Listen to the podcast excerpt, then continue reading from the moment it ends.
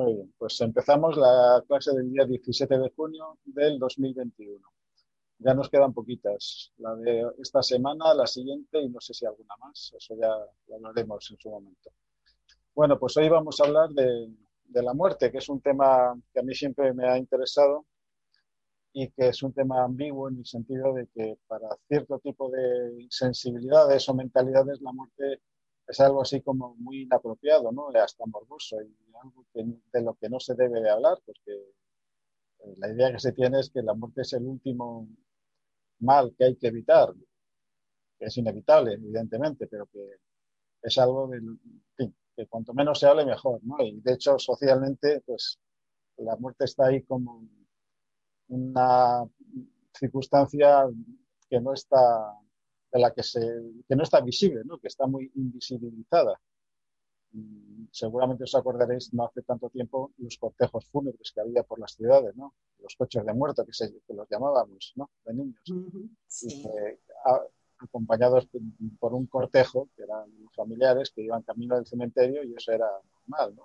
bueno, verlo pues era como un recordatorio de que la muerte es real, existe y no hay que echarle mm, un manto por encima, ¿no? Para ocultarlo. Pero bueno, mm, yendo más allá de eso, la muerte, en realidad, si nos tomamos en serio la reencarnación, la pluralidad de existencias a través de una pluralidad de formas corporales, todas ellas mortales, la muerte es una actividad que está, mm, con la que estamos muy familiarizados no con nuestra personalidad actual, evidentemente, porque estas personalidades que cada uno de nosotros estamos viviendo actualmente, pues nació una sola vez y morirá una sola vez.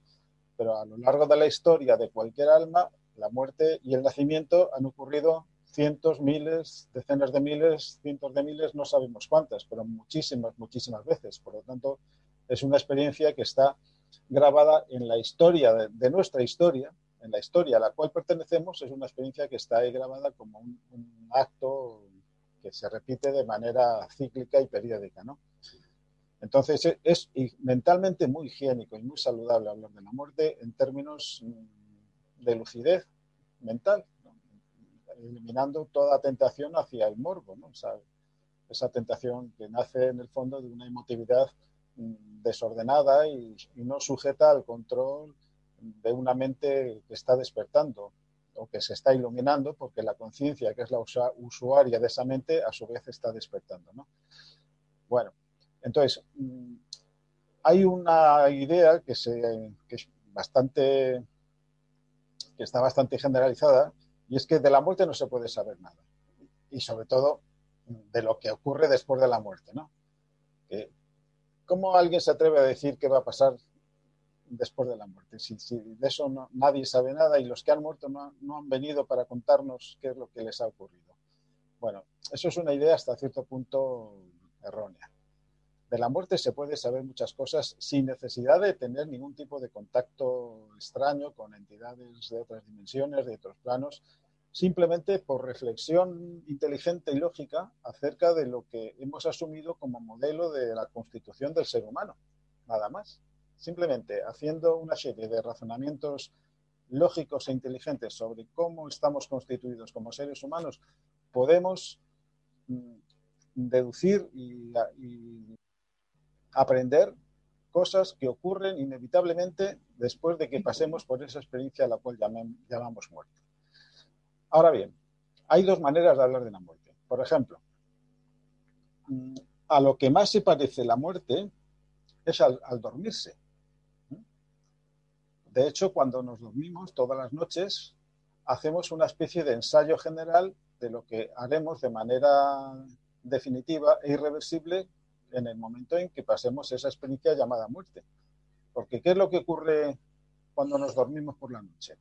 Pues que nuestra conciencia se separa, la conciencia que es básicamente percepción, capacidad de observar a través de un mecanismo sensorial, capacidad de enfocar y percibir el mundo este físico en el que todos ahora mismo estamos enfocados con nuestros sentidos externos, el oído, la vista, el olfato, etcétera, que mandan información al cerebro, el cual a su vez está conectado con ese sexto sentido interno, que es lo que llamamos la mente. Esto es el ABC de la constitución del ser humano, es comprender cómo funciona nuestro, nuestro sistema sensorial, que es un sistema formado por cinco sentidos externos, los cinco tradicionales, todos los cuales son como puertas abiertas al mundo exterior que envían información a una estación receptora central, que es el cerebro. Pero además, en el modelo trascendente sobre el cual nosotros estamos trabajando, es decir, el modelo según el cual la vida consciente no se extingue después de la muerte, o sea, el modelo según el cual la conciencia no es el producto de la actividad del cerebro, que es legítimo pensar que eso sí es así, y eso nos lleva a un modelo de realidad absolutamente incompatible con el modelo de realidad sobre el cual venimos trabajando desde el primer día, que es el modelo trascendente.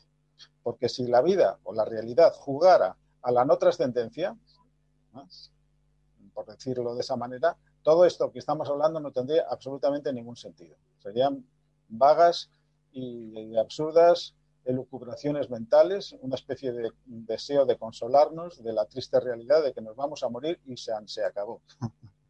Pero, y es legítimo, es legítimo pensar así. Yo no eh, castigaría a nadie con penas horribles, muchísimo menos por pensar que ese es el modelo de realidad, ni yo ni ninguno de los que estamos aquí presentes, con toda seguridad. Pero lo que estamos haciendo en realidad es ver qué ocurre, cuáles son las consecuencias inherentes a hacer la opción trascendente, nada más.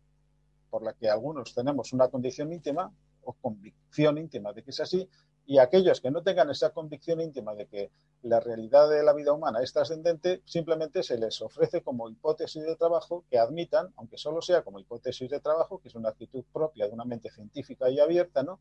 Vamos a ver qué pasaría si la realidad fuera esta. Entonces, lo que estamos haciendo y lo que hemos hecho en todas estas sesiones de psicología esotérica, como podemos llamarla, es extraer las consecuencias de la hipótesis de que la vida humana es trascendente, de que la muerte no es el fin de la vida consciente, de que hay una continuidad en la vida y de que la historia en la cual se inserta esta vida que estamos viviendo no empezó con nuestro nacimiento y no acabará con la muerte. Ese es el modelo global en el que se inscribe todo lo que podamos decir en relación a la muerte. Y antes os hice esa analogía entre el dormir y el soñar y el morir. Entonces, la analogía va un poco en el sentido siguiente. Si yo os digo que todos nosotros esta noche vamos a dormir y vamos a soñar, os estoy diciendo algo perfectamente lógico y razonable, ¿verdad?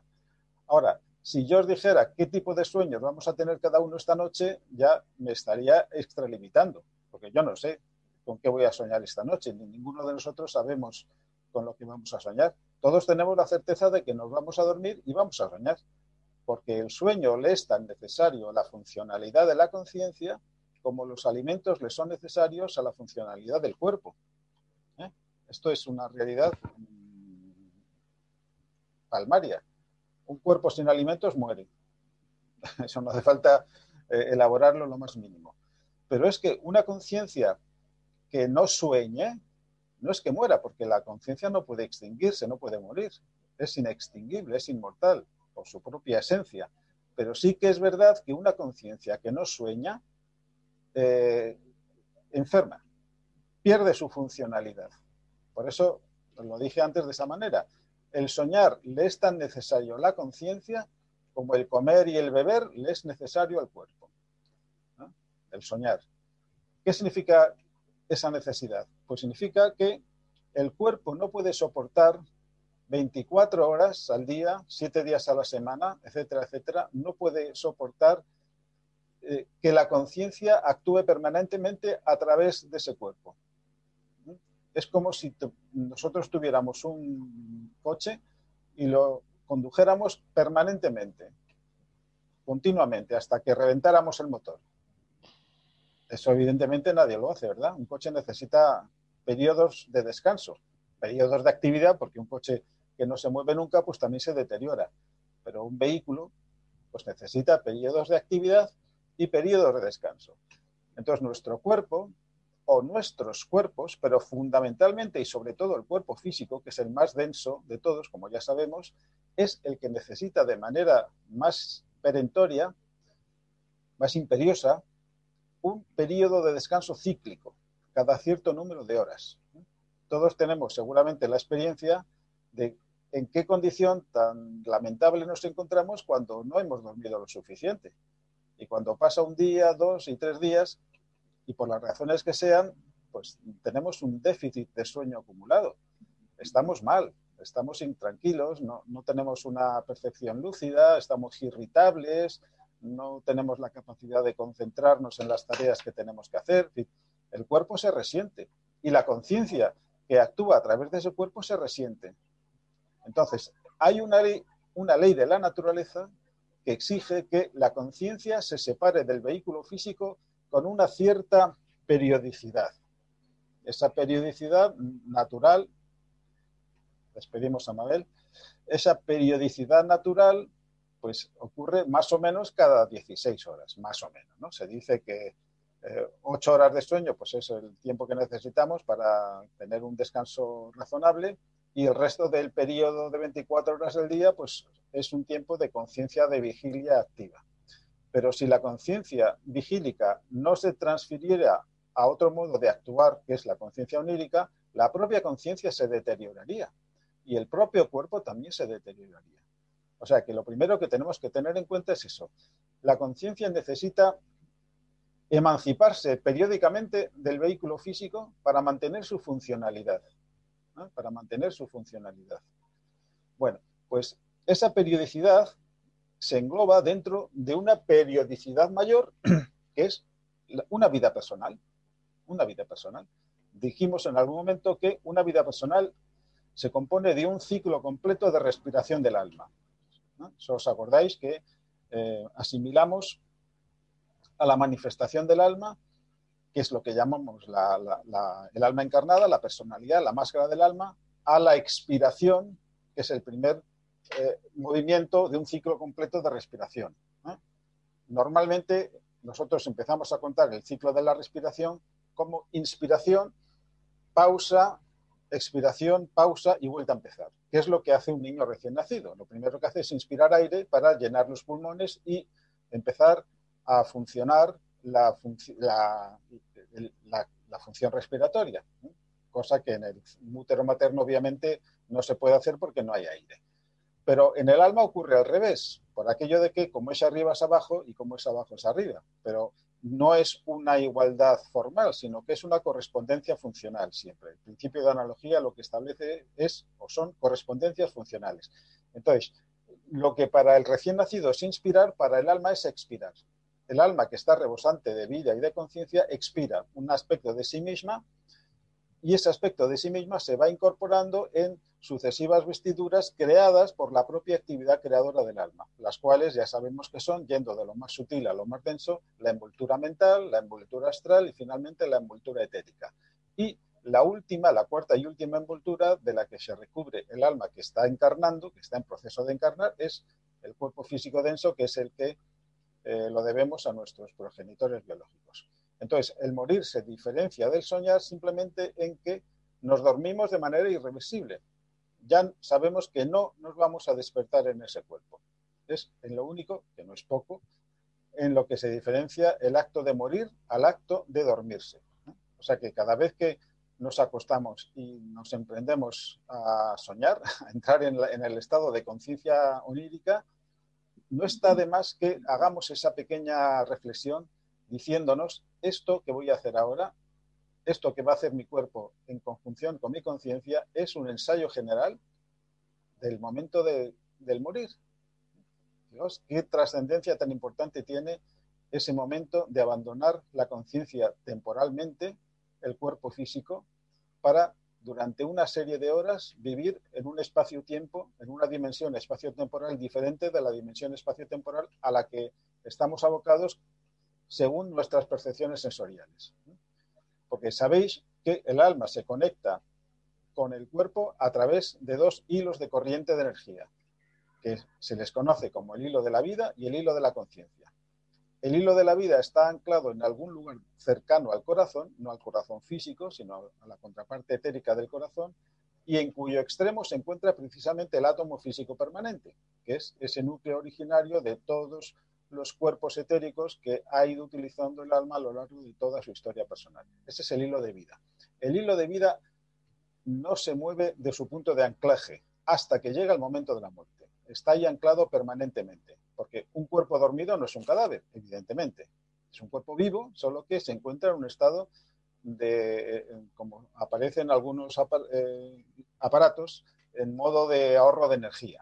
Hay muchos sitios hay aparatos electrónicos que funcionan permanentemente, pero que cuando no están activos, pues ellos entran en un modo de ahorro de energía. Bueno, pues el cuerpo físico, cuando se desprende la conciencia del cuerpo físico, porque el otro hilo que conecta a la conciencia con el cuerpo físico es el que se llama el hilo de la conciencia, que está anclado en algún lugar del cerebro etérico, más o menos en relación a la glándula pineal. Y ese hilo tiene una conexión intermitente. Cuando está conectado estamos en estado de conciencia vigílica. Y cuando se desconecta es cuando entramos progresivamente en el estado de conciencia onírica y entonces tenemos percepciones, vivencias que llamamos sueños que luego podemos recordar o no. Eso ya depende de muchos factores que no vamos a entrar. Y cuando el hilo de la conciencia se vuelve a conectar con, con, ese punto propio de anclaje en relación a la glándula pineal en su contraparte etérica, repito, no el, órgano físico llamado glándula pineal, entonces es cuando nos despertamos. Entonces, el único que se diferencia el dormir al morir es que en el acto del dormir solamente se desconecta uno de los dos hilos. Se desconecta temporalmente, el hilo de la conciencia. Mientras que el hilo de la vida permanece conectado en su punto natural de anclaje. Mientras que en el acto de morir son los dos hilos los que se desconectan. Y eso ocurre nada más que una vez en la vida, que es justamente en el momento de la muerte. Bueno, entonces, em, yo voy a plantear mm, las dos charlas que vamos a tener, yo creo que con dos vamos a tener suficiente, sobre el tema de la muerte de la siguiente manera. En primer lugar, mm, os voy a, no a leer, pero sí a, voy a seguir unos puntos que, bueno, la, fuente de información de todo lo que os voy a decir está sacada del tomo cuarto del Tratado de los Siete Rayos, una de las obras del maestro tibetano más importantes, que está dedicada a la curación esotérica, toda ella, que es lo que en su momento os propuse para la próxima temporada, hablar de las diez leyes de la salud, las diez leyes de la salud espiritual y las seis reglas del sanador. 10 leyes de la salud y 6 reglas del Senado, que son interesantísimas. Entonces, dentro de esa secuencia de información que hay en este libro, pues hay un apartado que se llama secuencias de los acontecimientos durante la muerte, que es lo que, lo que os voy a ir relatando más o menos. Luis, ¿te puedo interrumpir? Antes de que sí, sí, claro, claro, José. Para no interrumpir eh, cuando te metas en, este, en esta nueva parte. Adelante. Una pregunta. Has dicho que quien sueña es la conciencia. ¿No es el cuerpo mental el que sueña? No, el soñar es una actividad de la conciencia. Los cuerpos son instrumentos de contacto y de expresión y de recepción de estímulos. Pero mm, un cuerpo no, por sí solo no sueña. ¿eh? por ejemplo, mm, el cuerpo físico, cuando lo dejamos en la cama, interpenetrado por el cuerpo etérico, es un cuerpo dormido pero no es un cuerpo que esté soñando, está dormido. La conciencia nunca duerme. La conciencia nunca duerme, nunca está cansada. La conciencia es literalmente incansable porque es una entidad inmaterial. Solamente se cansa, se fatiga eso que es material. Los cuerpos son materiales, están formados por sustancia de más o menos densidad más sutil a medida que vamos avanzando hacia planos más elevados. El cuerpo mental es mucho más sutil que el astral, el cual a su vez es más sutil que el etérico y el cual a su vez es más sutil que el físico. Pero el mental, como tú dices, no sueña, sueña siempre a la conciencia. Vamos a ver, ¿a qué llamamos soñar? Llamamos soñar a la percepción y a las experiencias que tiene la conciencia cuando está actuando como cuerpo más denso de manifestación a través del astral o del mental. A través del astral o del mental. Hay sueños astrales y hay sueños mentales.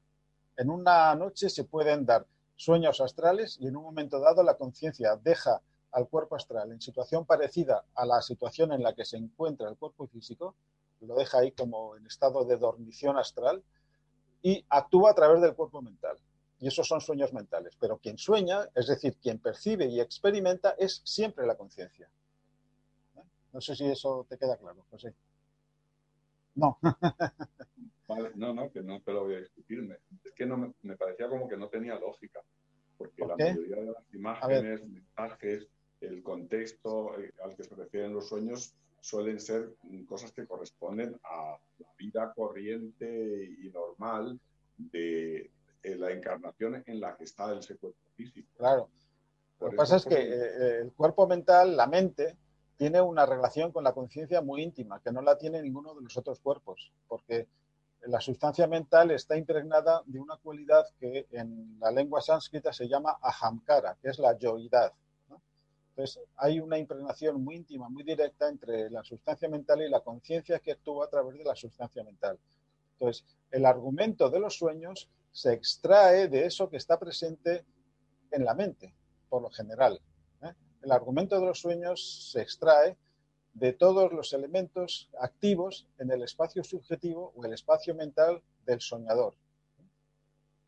No el 100% de los sueños son así, pero una buena parte de los sueños que tenemos todas las noches son elaboraciones de contenidos mentales que todos tenemos y que vamos acumulando a lo largo de, todos los días de nuestra vida. Incluso hay contenidos que son de un origen muy arcaico, que están presentes en la mente y que en un momento dado, por razones muy diversas, que no sabemos cómo ocurre, esa selección o ese proceso selectivo de extraer elementos argumentales para configurar un sueño determinado, a veces intervienen factores muy arcaicos, muy arcaicos, que provienen de experiencias muy pasadas, muy, muy remotas en el tiempo. Pero quien sueña siempre es la conciencia, siempre es la conciencia. Lo que pasa es que los sueños mentales, que son los más difíciles de recordar, seguramente todos hemos tenido muchos sueños mentales, es decir, sueños en los cuales el, vehículo más externo a través del cual la conciencia actuaba era el cuerpo mental, que los hemos olvidado por completo, aunque están presentes en, el, en, el, registro de memoria del cuerpo mental, que es eso que llamamos la unidad mental, están presentes ahí. Y son recuperables seguramente en, algún, en algunos momentos mediante un estado de lucidez especialmente agudo de conciencia, son recuperables si eso cumple un factor o una función positiva en la evolución de esa conciencia pueden ser recuperables determinados argumentos o determinada información que hemos recibido en un sueño mental.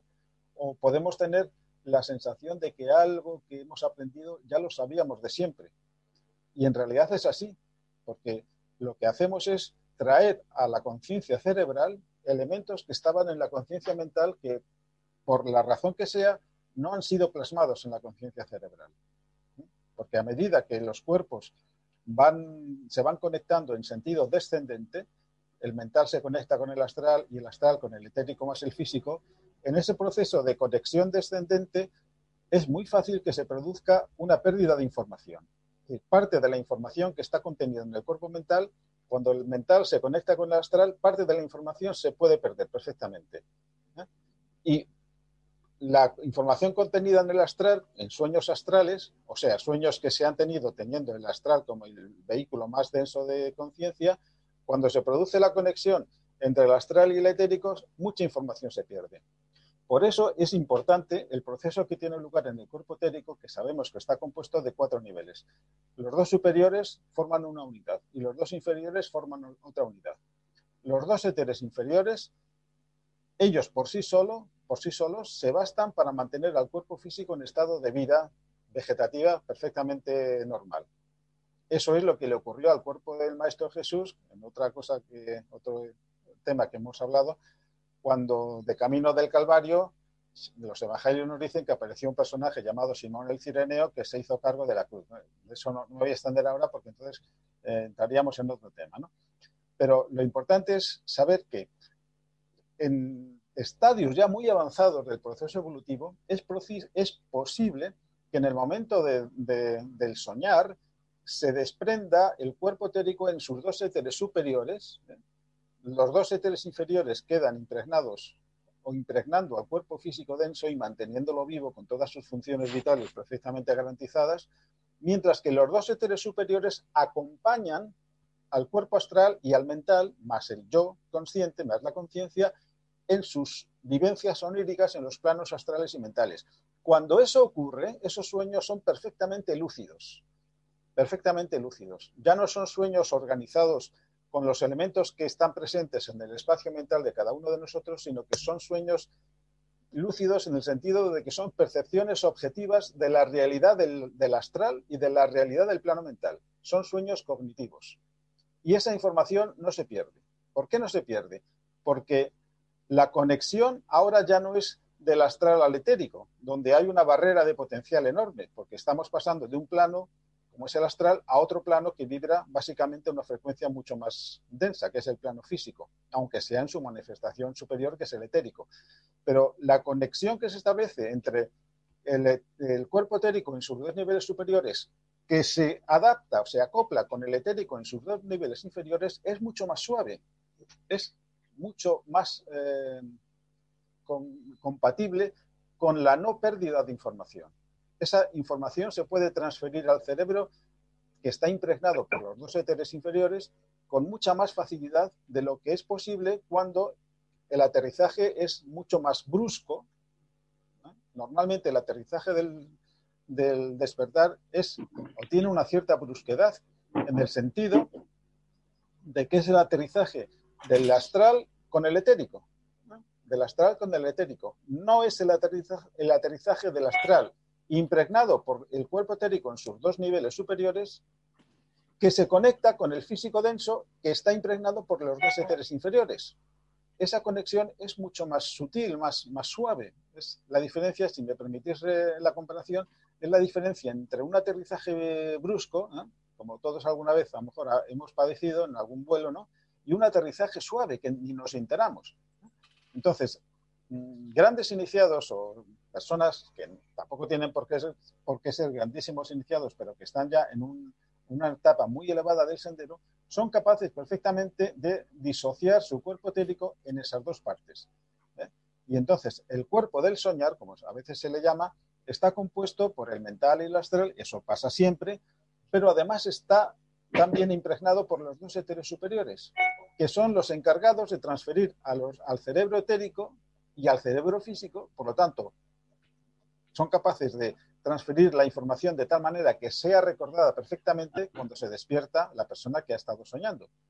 No sé si me estáis entendiendo esa diferencia que hay entre eh, los sueños normales, que son la inmensa mayoría de los que tenemos nosotros, cuando lo que se desprende del cuerpo físico más el etérico es el astral y el mental. Esos son los sueños normales. ¿eh? Y en el momento en que se produce el aterrizaje, ese es un aterrizaje que implica pérdida de información, porque se tiene que conectar un plano de conciencia, como es el astral, con otro plano que ya no es de conciencia, porque no hay conciencia etérica en sí misma, ni hay conciencia física en sí misma, salvo que ese vehículo es el vehículo de manifestación de, eso que llamamos el yo consciente, que está incorporado al cuerpo mental. Entonces, eh, lo que os quiero transmitir es esa diferencia que hay entre el soñar habitual, donde el cuerpo físico queda impregnado con los cuatro niveles del cuerpo etérico. Por lo tanto, lo que se desprende es el, yo consciente asociado al cuerpo mental, que es su lugar natural de anclaje, el mental y el astral. Y tiene vivencias por ahí en el plano astral o en el plano mental, las que sean. Y luego, cuando se produce el proceso del despertar, se produce la conexión entre el astral y el etérico. Es inevitable que ocurra así. Y esa conexión siempre tiene un cierto grado de brusquedad, de diferencia de potencial, de niveles de vibración entre el, plano astral y el plano etérico. Porque ahí hay una diferencia de, esferas. Una cosa es el plano astral y otra cosa es el plano etérico. Entonces siempre hay una barrera de potencial que separa a ambos planos. Pero una cosa muy distinta es lo que ocurre cuando en el cuerpo del soñar están incluidos los dos éteres superiores.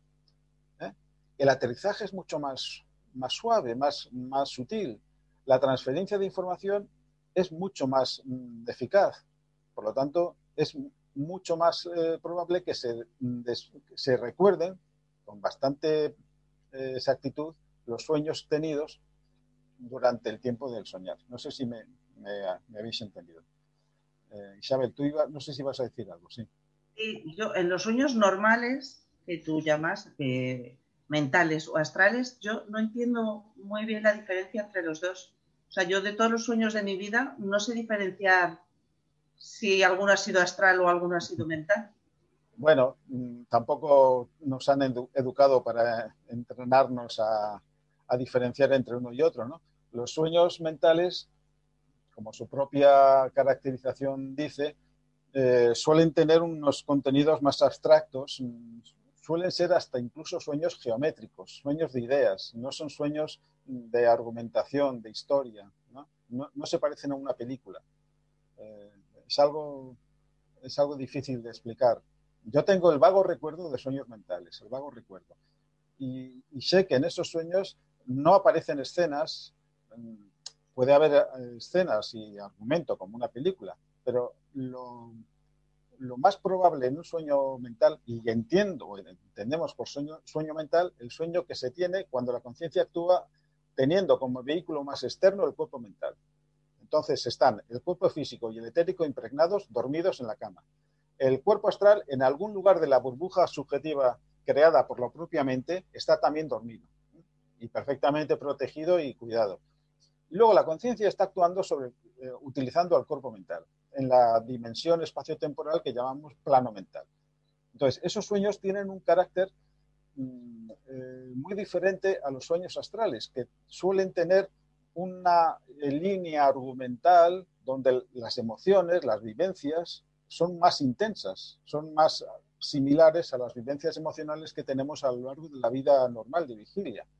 Mientras que un sueño mental puede tener una componente emocional, pero completamente distinta de lo que sería la emotividad astral. Es una emotividad puesta al servicio de un concepto, de la comprensión de una forma de pensamiento, que suele tener además una proyección geométrica, incluso con manifestaciones de sonidos y colores.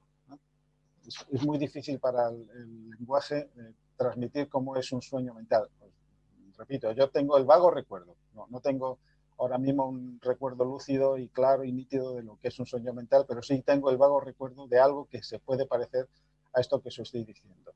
Entonces, Isabel, no discernimos porque es que no nos han educado en el discernimiento de, de cuándo un sueño tiene lugar en el plano astral y cuándo tiene lugar en el plano mental. Pero como, como pista, como pista, un poco es lo que os he dicho antes, ¿no? Elena. Sí, me gustaría saber si es posible los sueños premonitorios que se cumplen, por eso se llaman premonitorios, ¿en qué, en qué lugar se podrían ubicar? ¿En, en, la, en la, parte astral, en la parte mental? Se, pueden ubicar en ambos, en ambos. A ver, un sueño premonitorio en realidad lo que ocurre es que cuando un acontecimiento tiene un grado de probabilidad de ocurrir muy alto, muy alto, cuando tú te separas del cerebro físico, por lo tanto, te separas de alguna forma del devenir del tiempo, de esa secuencia temporal, un instante, el siguiente y el siguiente y el siguiente, lo que percibes es el nivel de probabilidad de un acontecimiento. Cuando ese acontecimiento está muy cargado con emotividad, positiva, negativa o del tipo que sea, entonces es posible tener una percepción de un evento futuro, pero no como tal evento que ha que va a pasar, sino el grado de probabilidad muy elevada que tiene ese evento de ocurrir. ¿eh? Entonces, en el astral es posible percibir el grado de probabilidad de un suceso muy cargado emocionalmente, el grado alto o no tan alto de probabilidad que tenga. Cuanto más alta es la probabilidad de que ese suceso ocurra, casi casi se puede decir que este suceso es casi ya inevitable, va a ocurrir. No sabemos si mañana, pasado mañana o dentro de una semana. Pero cuando un suceso es muy probable que ocurra como acontecimiento en el plano físico, ese suceso en proceso de gestación y de formación, algo parecido a lo que le ocurriría a una criatura que está ya en un elevado estado de gestación. Ya es muy probable, es muy inminente el nacimiento. La probabilidad de un nacimiento eh, exitoso se va acrecentando a medida que el proceso de desarrollo embrionario y fetal, fetal va avanzando de manera correcta. Entonces, con los acontecimientos ocurre algo parecido. Hay siempre una formación del acontecimiento como probabilidad. No se me ocurre de manera más así exacta de, transmitiros la idea. Y si ese acontecimiento tiene una carga emocional muy poderosa, es, es posible para el soñador que tenga un vínculo kármico con ese acontecimiento. Cuando el soñador tiene un vínculo kármico con un acontecimiento muy probable que va a ocurrir en el plano físico, es posible tener una captación de ese suceso y luego recordarlo al despertar. Pero lo que has percibido que es el suceso que, va a ocurrir, no, has percibido el grado alto o muy alto de probabilidad de que el suceso ocurra. Es como una anticipación de ese acontecimiento ¿eh? que se da como, o que, que se manifiesta porque el acontecimiento ha llegado a ser muy probable, casi inminente. Está en el umbral de su materialización como suceso y evento físico. No sé si me estoy explicando con, suficiente claridad. Entonces, esos son los sueños llamados premonitorios. Bueno, no quisiera extenderme demasiado en el tema de los sueños, simplemente lo he sacado a, relucir porque es una actividad analógica del proceso del morir. La diferencia está en que el morir es un sueño irreversible. Nos dormimos para no despertarnos ya más en ese cuerpo. El cuerpo deja de ser un cuerpo dormido y se convierte en un cuerpo muerto, un cadáver. Bueno, entonces voy a, narraros la secuencia de acontecimientos que tienen lugar en el cuerpo físico y también en el cuerpo etérico cuando el alma da la orden del morir. Porque no hay que olvidar que la muerte es la consecuencia de una orden que le da el alma influyente a su alma encarnada. Más o menos eh, traducido a un lenguaje coloquial, sería tu tiempo, tu ciclo de vida física ha concluido. Ahora tienes que volver a mí. Entonces, cuando se emite la orden de retorno, cuando se emite la orden del retorno, ocurren ciertos acontecimientos que se manifiestan en el cuerpo físico material denso. Entonces, la secuencia de acontecimientos es la siguiente. Pues voy a reproducir lo que dice este, esta parte del libro de la curación esotérica. Dice, tienen lugar ciertos sucesos fisiológicos donde se haya asentada la enfermedad. Ahora estoy leyendo. ¿eh? Tienen lugar ciertos sucesos fisiológicos donde se haya asentada la enfermedad, vinculados con el corazón, afectando también a los tres grandes sistemas que tan poderosamente condicionan al hombre físico. Dos puntos. La corriente sanguínea, el sistema nervioso en sus diversas expresiones y el sistema endocrino.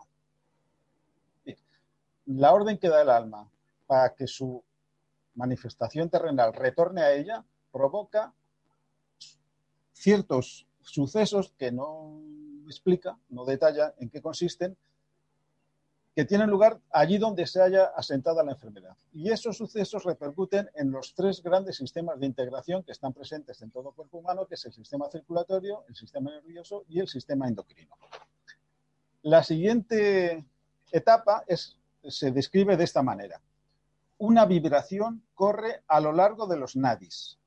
Los nadis son, como bien saben, estoy leyendo también ahora, la contraparte etérica de todo el sistema nervioso y subyacen en todo nervio del cuerpo físico. Son los agentes por excelencia de los impulsos directrices del alma, reaccionando a la actividad vibratoria que emana de la contraparte etérica del cerebro. Responden a la palabra directriz, reaccionan a la atracción del alma y entonces se organizan para la abstracción. Yo no soy muy partidario de leer pero en este caso me parece interesante eh, que os transmita el texto mm, tal cual ¿eh? está puesto en este libro para que os hagáis una idea de cómo está verbalizada la, secuencia de acontecimientos. Es decir, hay una vibración que recorre los nadis. Los nadis son esa eh, contraparte de mm, hilos infinitamente, bueno, infinitamente, extraordinariamente finos una red de hilos de energía viviente extraordinariamente fina y tupida, que es el andamiaje energético del cuerpo físico denso material. Esos son los nadis. Pues hay una vibración que recorre los nadis y que afloja la conexión del cuerpo etérico con el cuerpo físico denso. Afloja la conexión, pero todavía no la rompe. Bueno, el siguiente paso se describe de la siguiente manera. La corriente sanguínea es afectada en forma oculta peculiar, se dice que la sangre es vida. es cambiada, se dice que la sangre es vida y es cambiada interiormente, la, traducción no es muy buena, es cambiada interiormente como resultado de las dos etapas previas, pero principalmente como resultado de una actividad aún no descubierta por la ciencia moderna, esto está escrito a mediados del siglo pasado, más o menos por 1940 y tantos, por una actividad aún no descubierta por la ciencia moderna, de la cual es responsable el sistema glandular. Las glándulas, en respuesta al llamado de la muerte, inyectan en la corriente sanguínea una sustancia que a su vez afecta al corazón. Las glándulas, lo dice en plural, sin especificar cuáles. No sabemos si son todas o algunas de ellas. Se dice, las glándulas, en respuesta al llamado de la muerte, o sea, de, la llamada del alma hacia su alma encarnada para que retorne a ella, en respuesta al llamado de la muerte, inyectan en la corriente sanguínea una sustancia que a su vez afecta al corazón. Lo afecta, no dice que lo detiene, no, dice que provoca eh, la detención de la actividad cardíaca, sino que lo afecta. En el corazón está anclado el hilo de vida. Esta sustancia en la sangre es considerada como productora de la muerte y una de las causas básicas del estado de coma y de la pérdida de conciencia. Evoca, a su vez, una acción refleja en el cerebro. La medicina ortodoxa todavía pondrá en duda lo relativo a dicha sustancia y su efecto, pero su presencia será reconocida más tarde. Yo no sé, hasta ahora que yo sepa, la ciencia médica no ha descubierto que las glándulas, poco antes de morir, eh, segregan una sustancia que es va a parar al torrente sanguíneo y que afecta al corazón. Esto hasta que yo, donde yo sé, y Fini, ahora Mabel no está presente, eh, esto la, medicina moderna todavía ignora esta, esta circunstancia, ¿no, Fini? Por el momento sí, se ignora. se ignora, vale. Bueno. Bueno, pues esta es otra etapa y a continuación viene una etapa muy interesante que dice, se produce el temblor psíquico, temblor psíquico, fijaos, antes había otra etapa previa a esta que acabo de decir, donde se dice que una vibración recorre los nadis. Esa vibración tiene como efecto aflojar la conexión entre nadis y cuerpo físico. Lo afloja, pero no se rompe. Ahora viene otra vibración, pero que afecta, se dice así, se produce el temblor psíquico, cuyo efecto es aflojar o romper aflojar o romper la conexión entre los nadis y el sistema nervioso. Por ello, el cuerpo etérico se desprenderá de su envoltura densa, aunque todavía interpenetre cada una de sus partes. Hay un avance en el proceso de, de retirada, porque la muerte consiste en qué? La muerte consiste en la separación total, completa e irreversible del cuerpo etérico del cuerpo físico denso. Los dos cuerpos físicos, el sutil y el denso, se separan y se separan de manera ya irreversible. En eso consiste la muerte física. Ojo, la muerte física consiste en eso. La separación del etérico del físico denso. Y las etapas son estas que están descritas, a mi modo de ver, con bastante exactitud y de manera muy, muy, muy sugerente. O sea que después de esta fase, ¿qué tenemos? Tenemos el físico, el cuerpo físico normal, interpenetrado por el cuerpo etérico, pero ya separado de él. ¿eh? Interpenetrado por el cuerpo etérico, pero separado de él. Ya se ha roto la conexión. Anteriormente se había producido una vibración que recorría la red etérica de nadis, de canales etéricos, una vibración que tiene el efecto de aflojar la conexión, en preparación para esta etapa posterior donde ya no solamente se afloja la conexión, sino que se rompe. Entre ambas etapas ¿Qué ha ocurrido? Una actividad del sistema endocrino que inyecta en, la, en el torrente sanguíneo una sustancia que afecta al corazón. Lo afecta, pero todavía no causa su, su detención en su ritmo cardíaco. Bueno, y, y continúa. Dice, se produce frecuentemente una pausa en este punto, de corta o larga duración, esto es permitido a fin de que el proceso de aflojamiento se lleve a cabo lo más suavemente posible y sin dolor. Dicho aflojamiento de los nadis comienza en los ojos. El aflojamiento de los nadis comienza en los ojos. El moribundo, en un momento dado, pierde la percepción del entorno físico, lo cual no quiere decir que pierda la percepción visual. La percepción visual se interioriza, se enfoca en otra dimensión de la realidad. Ya no es la dimensión física. ¿eh? Como consecuencia de que el primer punto del cuerpo donde se manifiesta esa pérdida de conexión etérico-físico-densa son los ojos. Bueno, dicho aflojamiento de los nadis comienza en los ojos. Este proceso de desprendimiento a menudo se demuestra en el relajamiento y falta de temor que el moribundo demuestra a menudo. Evidencia una condición de paz y la voluntad de irse, más la incapacidad de hacer un esfuerzo mental. Parecería como si el moribundo, conservando aún su conciencia, reuniera todos sus recursos para la abstracción final. En esta etapa, cuando el temor a la muerte se haya apartado una vez por todas de la mente racial, fijaos qué, afirmación tan interesante dice aquí, ¿no? Cuando el temor a la muerte se haya apartado de una vez por todas de la mente racial. ¿Racial o racional? Racial, racial, la mente racial, la mente de la raza. Aquí se refiere a la mente de la humanidad. Ah. en, el, en, el, consciente colectivo, inconsciente si queréis, de la humanidad, en el consciente colectivo, más bien consciente, consciente colectivo de la humanidad, persiste aún hoy un gran temor a la muerte. Lo que está diciendo aquí es que cuando el temor a la muerte haya desaparecido, haya desaparecido de la mente colectiva del género humano, continúo leyendo, los amigos y parientes celebrarán una fiesta para el moribundo y se alegrarán con él porque abandona su cuerpo. Qué cambio de, perspectiva tan brutal, ¿verdad? Hoy en día, en un hogar, cuando muere un ser querido, es un momento de tristeza, de dolor. A nadie se le ocurriría organizar una fiesta llena de alegría, de esperanza, cuando muere alguien. Si alguien hiciera eso, sería a lo mejor hasta denunciado. Esta familia está fuera de, todo juicio, ¿no? Están atentando a, la sensibilidad moral y ética del resto. ¿Cómo pueden celebrar una fiesta cuando se ha muerto el abuelo, la abuela? ahí hay algo turbio, algo oscuro. Y es todo lo contrario. Es todo lo contrario. ¿eh?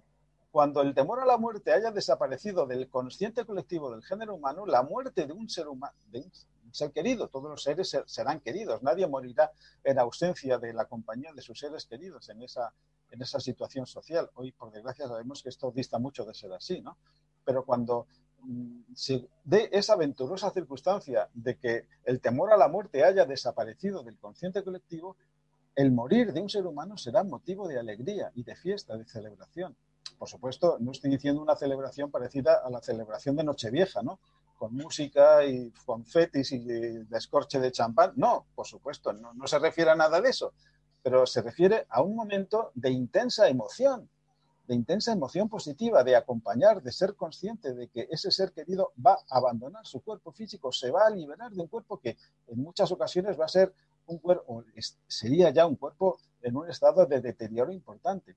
Sí, Paqui, te, te has levantado la mano. Sí, que Paz Padilla, Paz Padilla, cuando ha muerto su marido, ha sido una mujer muy consciente, ha escrito un libro también, El humor de mi vida, y mm, desde luego ella ha celebrado y, han cantado y han celebrado con júbilo el que el que él se hubiese desprendido ya de su cuerpo Se, me, parece muy interesante. Yo tuve ocasión de verla hace no mucho en un programa de televisión. Me parece que fue en Cuarto Meleno, precisamente. La entrevistaba Carmen Porter. No sé si conocéis ese programa de, la 4.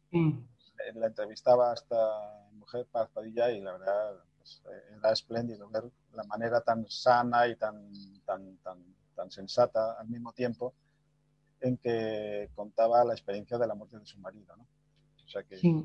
Bueno, pues eso. Es espectacular, además que está en Sálvame, está en un programa que es tan como tan mm, frívolo y tan, tan así, sin embargo, da, es un espectáculo escucharla. Sí, es maravilloso. Demostró, una solidez psicológica y mental muy importante. Bueno, eh, continúo. ¿Os parece bien que siga leyendo este texto? ¿Eh? Porque yo estaba dudando de si haceros un relato así sobre la marcha, pero en este caso concreto, como hace una descripción muy detallada de los pasos y estamos hablando de acontecimientos objetivos que en su día se podrán visualizar además cuando la visión etérica se haya desarrollado un porcentaje mucho más alto de la población, pues todo esto se podrá corroborar por los testigos del fallecimiento de, un ser humano. ¿no? Bueno, entonces, el siguiente paso dice, lo describe de la siguiente manera. El cuerpo etérico organizado, desprendido de toda relación nerviosa debido a la acción de los nadis, comienza a recogerse para la partida final. Se retira de las extremidades hacia la requerida puerta de salida. Luego hablaremos las distintas puertas de salida que hay enfocándose en la zona alrededor de esa puerta, esperando el tirón final del alma directriz. Hasta aquí esto ha proseguido de acuerdo a la ley de atracción, la voluntad magnética y atractiva del alma. Ahora se hace sentir otro tirón o impulso atractivo. Y esto es muy interesante lo que dice. El cuerpo físico denso, la totalidad de los órganos, células y átomos, se van liberando constantemente de la potencia integradora del cuerpo vital o cuerpo etérico mediante la acción de los nadis, porque ya los nadis se han desconectado del cuerpo físico. Por lo tanto, el cuerpo físico denso está libre de la potencia integradora que ejerce el alma a través del cuerpo etérico. El cuerpo etérico ya está desconectado del cuerpo físico denso. Entonces, el cuerpo físico denso entra bajo la acción del poder de integración de otra entidad, que es lo que dice a continuación ahora se hace sentir otro tirón o impulso atractivo. El cuerpo físico denso, bueno, repito, la totalidad de los órganos, células y átomos se van liberando constantemente de la potencia integradora del cuerpo vital mediante la acción de los nadis y comienza a responder al tirón atractivo de la materia misma. Esto se ha denominado la atracción de la Tierra y es ejercida por esa misteriosa entidad que llamamos el espíritu de la Tierra. Ojo, no está hablando del logos planetario, ¿eh? El espíritu de la Tierra es lo que llamaríamos el elemental, la vida elemental integrada de toda la sustancia física que compone el planeta Tierra, que siente que en ese momento puede reclamar lo que es suyo. ¿eh? Puede reclamar ese cuerpo físico material hecho de sustancia de la Tierra que ha sido ya abandonado por su legítimo poseedor hasta ese momento. Entonces la Tierra reclama lo que es suyo. Y lo dice aquí. Tal entidad se halla, el espíritu de la Tierra, Tal entidad se halla en el arco involutivo y es para nuestro planeta lo que el elemental físico para el cuerpo físico del hombre. Esta fuerza de vida del plano físico es esencialmente la vida y la luz de la sustancia atómica, la materia con la cual están hechas todas las formas. La sustancia de todas las formas es devuelta a este depósito de vida involutiva y material. La restitución de la materia apropiada a la forma ocupada por el alma durante un ciclo de vida consiste en devolver a este César del mundo involutivo lo que le pertenece, mientras que el alma retorna al Dios que la envió. aquí hace una alusión evidente, el tibetano hace una alusión evidente a esa parábola, esa historia que se cuenta de Jesús cuando es interpelado por unos fariseos que le muestran una moneda y le dicen o le preguntan, con ánimo de pillarle ¿no? en un renuncio, dicen, ¿es justo que, paguemos tributo al, César? Entonces coge la moneda y le dice, ¿quién está en esta moneda? El César, ¿no? Pues dad, al César lo que es del César y a Dios lo que es de Dios. Es decir, a Jesús no le interesa entrar en polémica sobre si es justo o no es justo pagar tributos. Él no está, no vino, el Cristo, hablando a través del Maestro Jesús, no vino para entrar en la polémica de si era justo o no justo o era injusto el sistema tributario que el poder romano imponía a los judíos de Judea. No, él no, no estaba para eso. Estaba para enseñar los misterios de la existencia humana. Y el gran misterio de la existencia humana es, se resuelve o se resume más bien en esa frase, dad al César lo que es del César. Todos tenéis una forma material que en su día tendréis que devolver a la tierra. Sois mortales, os vais a morir y a Dios lo que es de Dios. Sed conscientes de esa realidad, de que estáis ocupando una forma material que no es vuestra, no es propiedad vuestra, la tenéis en préstamo y algún día la tendréis que devolver a la tierra. Pero tenéis que devolver a Dios lo que es de Dios. Ese Dios es vuestra divina presencia interna. ¿eh? Por lo tanto, después de la muerte se produce una separación de propiedades, si permitís la, la manera de decirlo.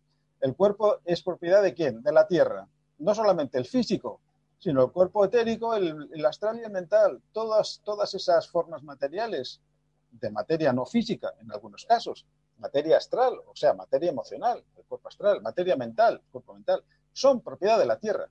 Nosotros lo tenemos en préstamo durante X años de vida.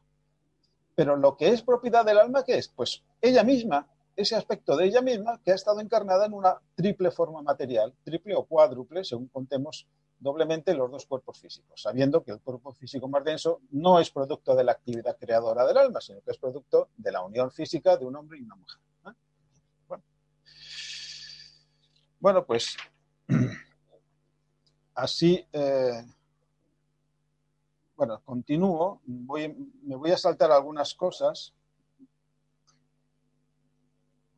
que se pueden prescindir y entonces eh, la siguiente etapa se describe de la manera siguiente. Nuevamente se produce una pausa.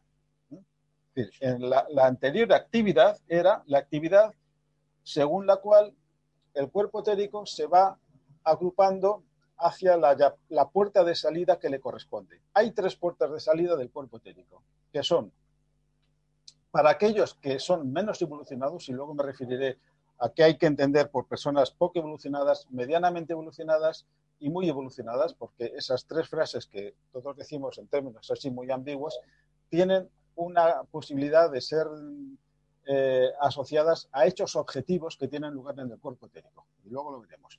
Entonces, las personas menos evolucionadas tienen como puerta de salida del cuerpo etérico el plexo solar. Ese centro de fuerza que está situado más o menos a la altura del plexo solar. Las muy evolucionadas tienen como lugar de salida lo que llamamos la fontanela, la zona situada en la, parte superior de la cabeza, el cráneo, donde está ubicado, como sabéis, el centro coronario. Y luego las personas que no son ni muy evolucionadas, pero tampoco son muy poco evolucionadas, tienen un tercer centro intermedio de salida que está situado a la, altura del esternón, más o menos a la altura del corazón. Entonces, según estés ubicada, eh, ubicado en una u otra de esas tres categorías, el cuerpo etérico de esa persona sale por uno u otro de esas tres puertas de salida. Luego veremos de qué manera perfectamente precisa y concreta se puede establecer esa diferencia entre personas poco evolucionadas, medianamente evolucionadas y muy evolucionadas. Bueno, entonces vamos a acabar este relato.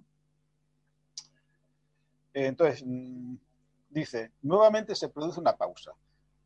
En este punto, el elemental físico puede a veces recobrar su aferramiento sobre el cuerpo etérico si el alma lo considera deseable. Aquí quien, manda es el alma. Todo este proceso está regido por el alma. Todo está regido por el alma. Por lo tanto, si el alma lo considera deseable, todavía se puede revertir el proceso del morir. Todavía se puede revertir.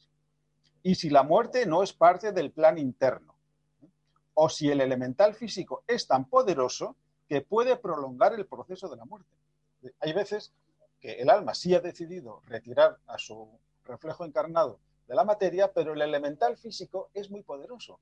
¿Qué es el elemental físico? La vida integrada de, la, de todas las células del cuerpo físico material denso.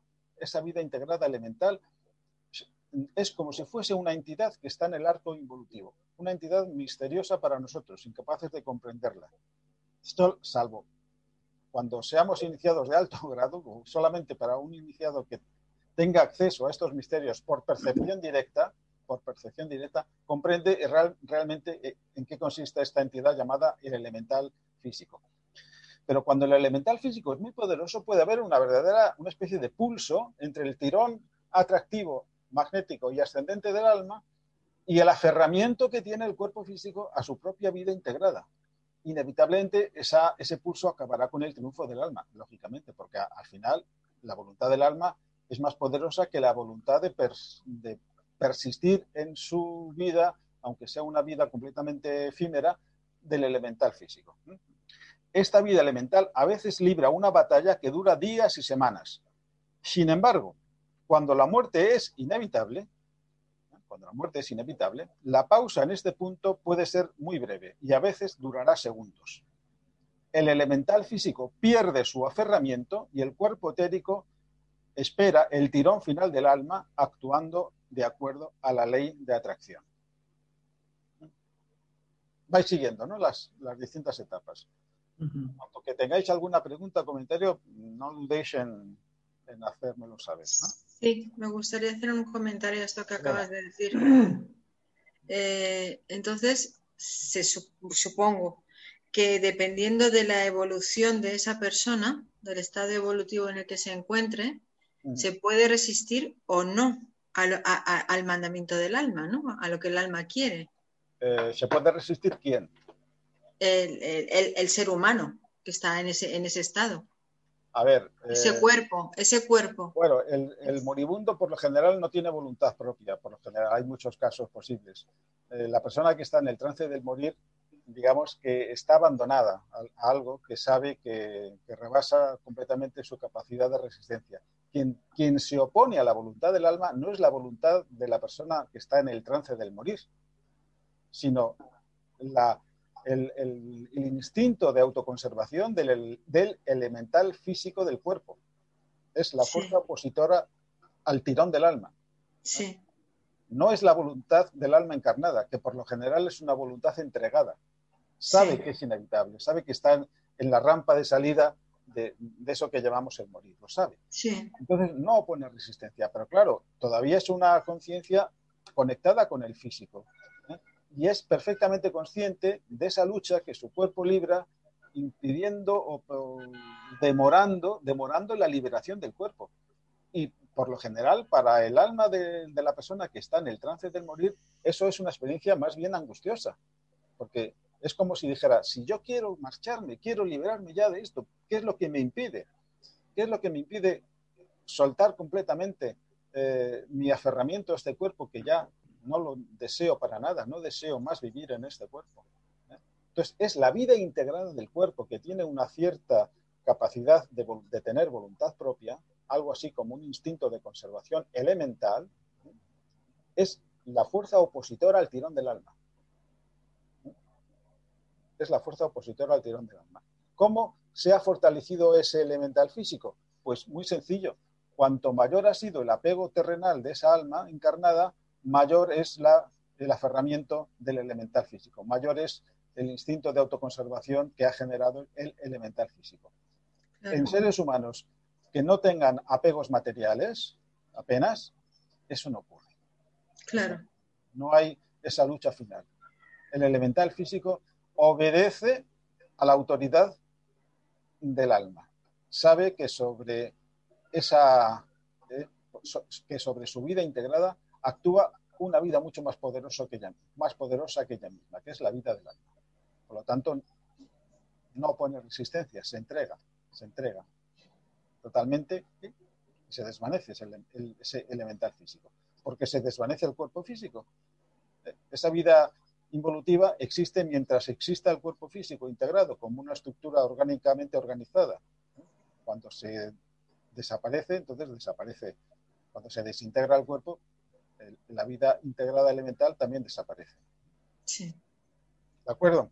Sí, gracias. Bueno, entonces, el cuerpo, eh, digo, el paso siguiente sería de la siguiente manera. El cuerpo etérico sale del cuerpo físico denso en etapas graduadas y por un punto escogido de salida. Cuando ha terminado de salir, el cuerpo vital asume entonces los vagos contornos de la forma que energetizó haciéndolo bajo la influencia de la forma mental que el hombre ha construido de sí mismo durante años. Esta forma mental existe en el caso de cada ser humano y debe ser destruida antes de antes que la segunda etapa de eliminación, que veremos, se haya completado. Me referiré a esto más adelante aunque liberado de la primera, aunque liberado de la prisión del cuerpo físico, el cuerpo etérico no está aún libre de su influencia. Existe todavía una pequeña relación entre ambos, la cual mantiene al hombre espiritual cerca del cuerpo recién abandonado. Debido a ello, los clarividentes pretenden a menudo haber visto al cuerpo etérico flotando alrededor del lecho de muerte o del ataúd, interpenetrando todavía al cuerpo etérico. No, no, al ataúd, punto y seguido. Interpenetrando todavía el cuerpo etérico se hallan las energías integradas que llamamos cuerpo astral y vehículo mental. Y en el centro existe un punto de luz. esto es muy interesante. Interpenetrando todavía el cuerpo etérico se hallan las energías integradas que llamamos, energías integradas, que llamamos cuerpo astral y vehículo mental. Y en el centro existe un punto de luz que indica la presencia del alma interpenetrando al cuerpo etérico, existen todavía esas formas de energía que llamamos cuerpo astral y cuerpo mental. Y es perceptible un punto de luz. Aquí se habla de un punto de luz, no se habla de una forma de energía, una estructura extensa, no, un punto de luz. Ese punto de luz indica la presencia del alma. Bueno, el paso siguiente. El cuerpo etérico se dispersa gradualmente a medida que las energías que lo componen se reorganizan y retiran, dejando únicamente la sustancia pránica. La sustancia pránica, ¿qué significa eso? El cuerpo etérico sabéis que una de sus funciones es absorber prana. De hecho, hay un triángulo absorbente de prana en el cuerpo etérico del cual hemos hablado varias veces, que está constituido por tres vértices. El más importante es la contraparte etérica del bazo. El siguiente vértice está situado entre los homóplatos, más o menos, en la espalda, y el tercer vértice a la altura del esternón. Esos tres vértices forman un triángulo absorbente de prana.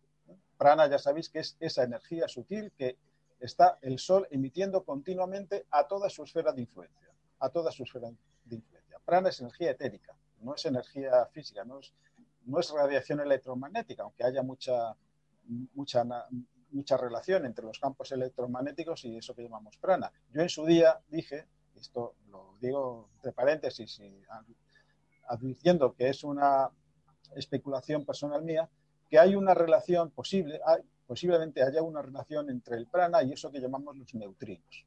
neutrinos son unas partículas tremendamente misteriosas y evasivas que apenas interaccionan con la materia, que nos están atravesando continuamente millones y trillones de neutrinos y que se forman en el núcleo interno del Sol como consecuencia de las reacciones de fusión de átomos de hidrógeno en átomos de helio. Y un subproducto de estas reacciones de fusión nuclear es eso que llamamos, o esas partículas que llamamos neutrinos, que viajan casi, casi a la velocidad de la luz. No viajan exactamente a la velocidad de la luz porque tienen una masa pequeñita, una masa muy pequeñita, casi infinitesimal, pero no tienen masa. Solamente las partículas que no tienen masa viajan a la velocidad de la luz. Como los neutrinos tienen una masa muy pequeñita, pues se acercan al 99,999% de la velocidad de la luz. Bueno, yo en su momento mm, aventuré primero como una reflexión personal, luego cuando esa reflexión se me ofreció ante mi propia sensibilidad preintuitiva, si me permitís la expresión, como bastante sólida, pues empecé ya a hablar pues, ante vosotros en otros momentos que posiblemente en un futuro se encuentre una relación entre eso que llamamos neutrinos y eso que las sabidurías orientales, sobre todo, llaman el prana. Así lo dejo, ¿eh? Eso no es enseñanza del tibetano, ni muchísimo menos, es una especulación personal mía. Bueno, a ver, eh, voy a acabar ya este relato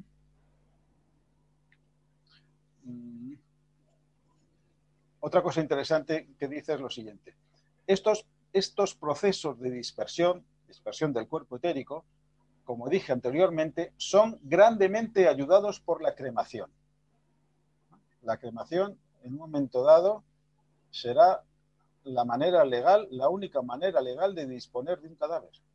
La única manera legal de disponer de un cadáver. Todavía queda tiempo para esto, evidentemente, ¿no? Imaginaos qué tremendo impacto social eh, generaría una orden, una ley que impidiera enterrar a los muertos y que hiciera la cremación algo obligatorio. Cada vez son más las familias que deciden incinerar los cuerpos de sus seres queridos, porque es una solución mucho más razonable, más, no sé si también hay razones económicas en esto, ¿no? pero bueno, desde el punto de vista de la salud planetaria, la mejor manera de mm, a ayudar a la naturaleza, al proceso de restituir la sustancia física a su, depósito, a su depósito natural, es someterle a la acción del fuego.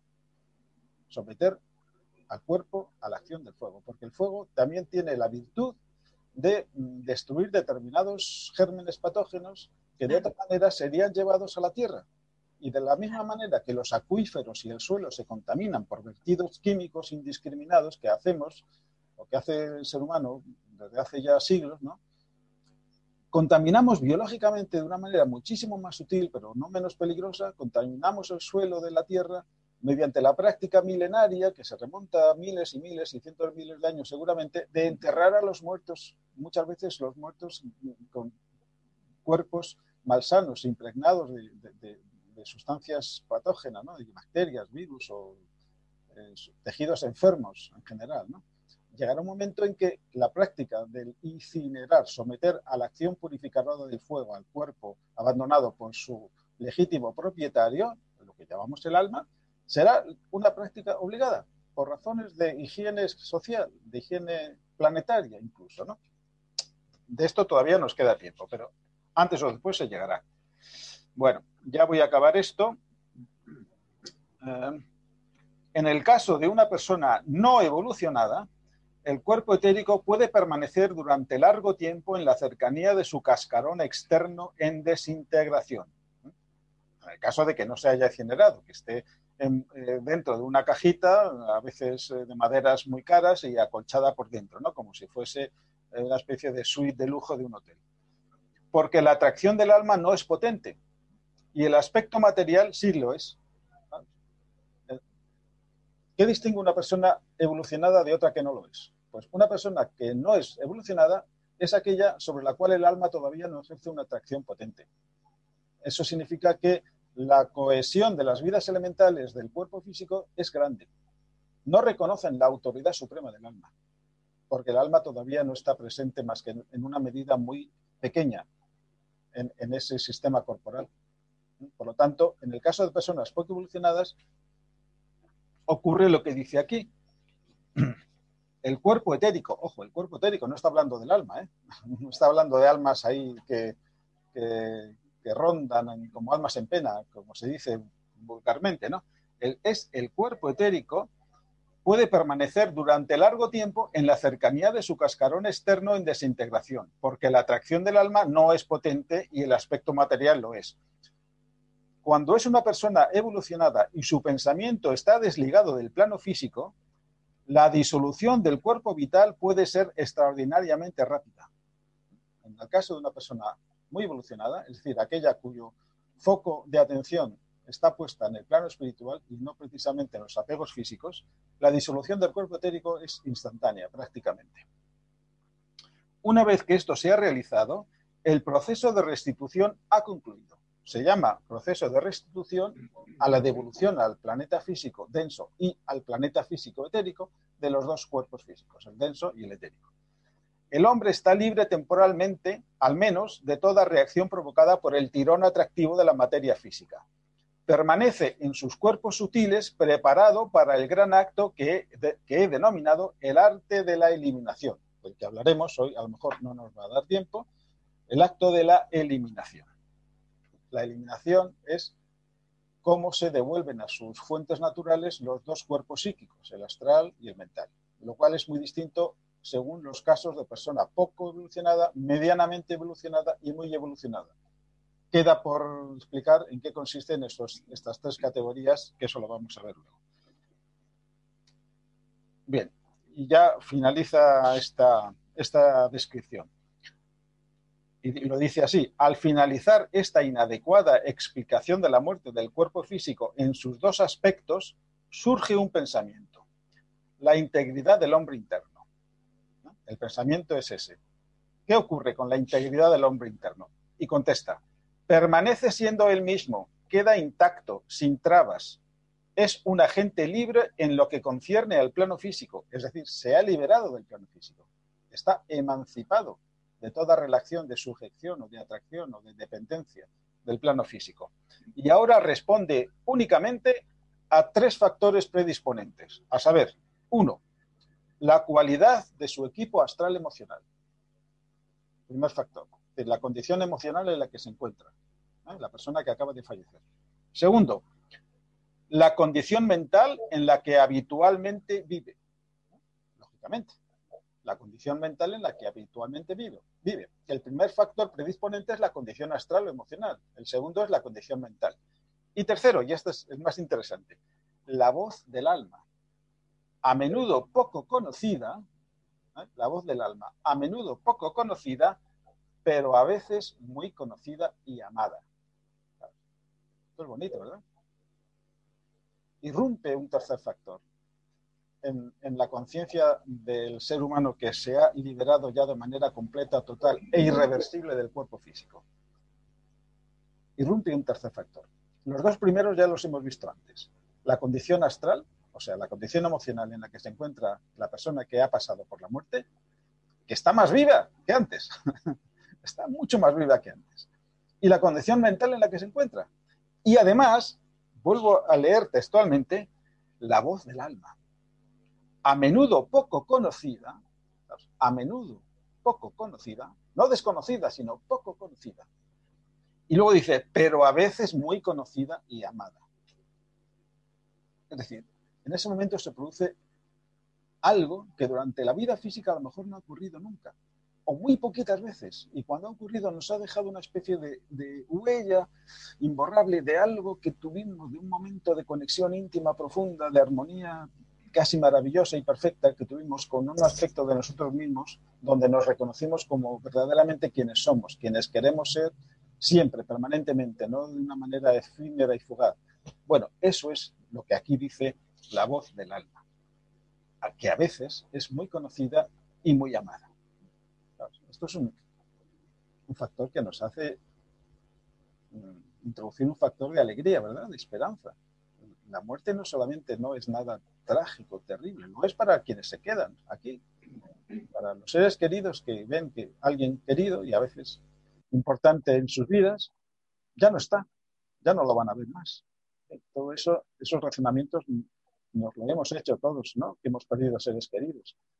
Pero desde el punto de vista de quien se va, es un momento de, alegría creciente, de impregnación de luz, de sentido, de reconocimiento del sentido profundo de su ser, de la razón de ser de su vida, de la razón de ser de él mismo, el reconocimiento de la voz del alma.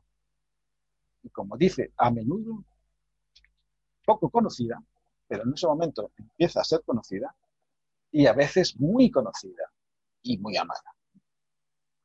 Y continúa, ya con esto acabo. La individualidad no se pierde. Es la misma persona que se halla todavía en el planeta. Solo ha desaparecido lo que fue parte integrante de la apariencia tangible de nuestro planeta. Solo ha desaparecido lo que fue parte integrante de la apariencia tangible de nuestro planeta. Lo que ha sido amado u odiado, lo que ha sido útil o inútil para la humanidad, quien ha servido a la raza o ha sido ineficaz, aún persiste está en contacto con los procesos cualitativos y mentales de la existencia y permanecerá eternamente, individual, cualificado por el tipo de rayo, parte del reino de las almas y un alto iniciado por propio derecho. El que se muere es un iniciado, un alto iniciado por propio derecho, porque todas las almas son altos iniciados por propio derecho lo que llamamos el sendero de iniciación es precisamente recuperar en conciencia vigílica y física todas las cualidades y toda la potencia espiritual que tiene el alma en su propio plano. Eso es lo que llamamos el sendero iniciático. Hacer realidad en la materia lo que ya es una realidad en el espíritu. Eso es el sendero iniciático. Dicho de una manera muy, muy resumida. Bueno, antes de pasar a otra cosa, ¿queréis ¿Queréis, eh, Roberto, se No, ah, no. Es Maru. Estoy leyendo aquí los mensajes. Bueno, ¿queréis hacer algo? Esto último que has dicho, ¿me lo puedes explicar? Que yo no lo he entendido. A ver, ¿qué es lo último que he dicho? Es que sí, lo último que he leído es un poquito más. Eh, ¿A partir de dónde? Lo que ha sido amado o odiado, lo que ha sido útil, todo eso. Sí. Bueno, lo que quiere decir es que la, persona que ha vivido su vida, pues persiste con sus cualidades todavía intactas, porque todavía no se ha desprendido, no ha eliminado sus dos cuerpos psíquicos. Por lo tanto, todavía permanece mm, adherido o integrado o identificado en más o menor grado de identificación con su naturaleza emocional y con su naturaleza mental. Pero cuando se haya eliminado, cuando se haya liberado de los dos cuerpos psíquicos mediante el arte de la eliminación, que eso lo veremos en su momento, entonces se habrá identificado con su alma. Lo único que le queda a la persona que retorna, lo único que le queda como obstáculo para identificarse con su fuente de vida son sus dos cuerpos psíquicos, los llamados cuerpo astral y emocional. Por lo tanto, antes de que se produzca la eliminación, la palabra que se utiliza. No se utiliza la palabra muerte ya. Cuando se habla de los dos cuerpos psíquicos no se habla de muerte, sino se habla de eliminar esos dos cuerpos. Por lo general, con la colaboración más o menos consciente del alma que retorna, con la colaboración más o menos consciente del alma que retorna. Se eliminan voluntariamente los dos cuerpos psíquicos que aún quedan adheridos al, alma que retorna. Cuando se han eliminado esos dos cuerpos psíquicos, entonces el alma que retorna se funde con su alma fuente. Y el alma fuente siempre es un iniciado, un iniciado de todos los grados, que está cualificada por la vibración de un rayo. A lo mejor a eso te refieres. Dice, aún persiste, está en contacto con los procesos cualitativos y mentales de la existencia. sigue estando en contacto con, eso que llamamos la esfera de las emociones o plano astral y la esfera mental, que, que son los procesos cualitativos y mentales, como se refiere aquí. Y permanecerá eternamente individual, cualificado por el tipo de rayo, es decir, todas las almas vibran en una frecuencia que llamamos frecuencia de rayo, hay, rayo, hay almas de primer rayo, de segundo, así hasta el séptimo rayo. Y parte del reino de las almas, y un alto iniciado por propio A eso se refiere. No sé si te aclara un poco la, idea. Sí, vale, sí, gracias. Bueno, a ver, ¿algún comentario más queréis hacer? Elena cuando hablabas de los tres puntos de salida del cuerpo, eh, hablabas del, plexo solar, de la fontanela y del, y del esternón, ¿no? Me imagino que será a la altura donde está el timo o por ahí, ¿no? Eh, creo recordar que en el libro tibetano de la vida y de la muerte eh, dice específicamente que cuando alguien está pues eso, muriendo, moribundo, no se deben de tocar precisamente esos puntos, porque impediría la salida natural de aquello que se tiene que producir. No lo sé, no, no lo he leído ese libro, pero bueno, está bien saberlo. Eso, que eso se me quedó muy grabado cuando mi padre estaba, estaba ya falleciendo, ¿no? Prácticamente. Y yo no quería tocarle precisamente por eso, por digo, no quiero, no quiero interrumpir nada que no deba. Claro, hay, hay, una ciencia del morir, una ciencia de ayuda al proceso de restitución, como se dice en el lenguaje más esotérico, una ciencia de ayuda al proceso de restitución del cuerpo físico a su fuente natural, que es la tierra física, lógicamente. Que lógicamente tiene que ser practicada por alguien conocedor de esa técnica, igual que una operación física solamente la puede realizar un cirujano adiestrado, ¿no? Claro, de su oficio y con saber lo que hace, ¿no? Bueno, pues mm, alguien que mm, esté en posesión de esta técnica sí que tiene la posibilidad o la capacidad de presionar ciertos ganglios nerviosos, ciertas zonas del cuerpo para acelerar la salida de la manera más rápida posible, para acelerar, acelerar la salida del cuerpo etérico por la puerta de salida que le corresponda. Porque lo primero que hace, o que debería de hacer esta, no sé cómo llamarlo, este auxiliar en el proceso del morir, es saber cuál es la puerta de salida. Claro. El plexo solar, si es la zona del corazón o si es eh, la coronilla. ¿no? Claro. Entonces, mediante ciertas presiones hechas con la mano, con los dedos de la mano, lógicamente, eh, efectuadas en los puntos adecuados y con el grado de presión adecuada. Y eso es una técnica que se aprende como se aprende en las técnicas quirúrgicas. Como un cirujano de la especialidad que sea, aprende sus técnicas quirúrgicas. Y, y tiene que tener la perfecta seguridad y la perfecta certeza de qué es lo que hace. ¿Eh? y por qué hace lo que hace en relación al paciente que está siendo intervenido en ese momento. ¿no? Entonces, en, algún momento, y esto pues, todavía nos pilla un poco lejano, pero en el Tíbet, sobre todo en el Tíbet, se conserva, se custodia esta ciencia del morir. En determinados centros ocultos, en determinadas lamaserías y sobre todo en determinadas zonas perdidas entre los montes del Himalaya y valles eh, casi inaccesibles y lugares protegidos por la logia de maestros, hablando de logias, lugares protegidos por la logia de maestros, existen eh, quienes son los custodios de estas enseñanzas y de esta sabiduría. Y en el momento adecuado, pues todo esto será patrimonio cultural, cultural del género. como tantísimas otras cosas que esperan ser liberadas para que la humanidad se, se beneficie en su conjunto.